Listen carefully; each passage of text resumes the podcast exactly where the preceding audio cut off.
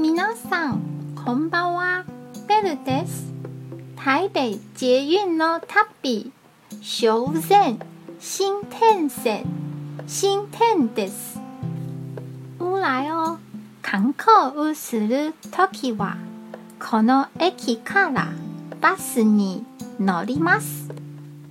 未来はタイヤル族が暮らすブラックで老街や温泉が魅力です。台北市内ではあまり見かけない食べ物もあるのでとても興味深い場所です。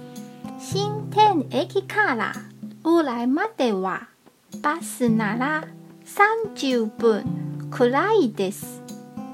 ちなみに歩いたら3時間一中かかりましたよ。今日も一日お疲れ様でした。ゆっくりお休みくださいね。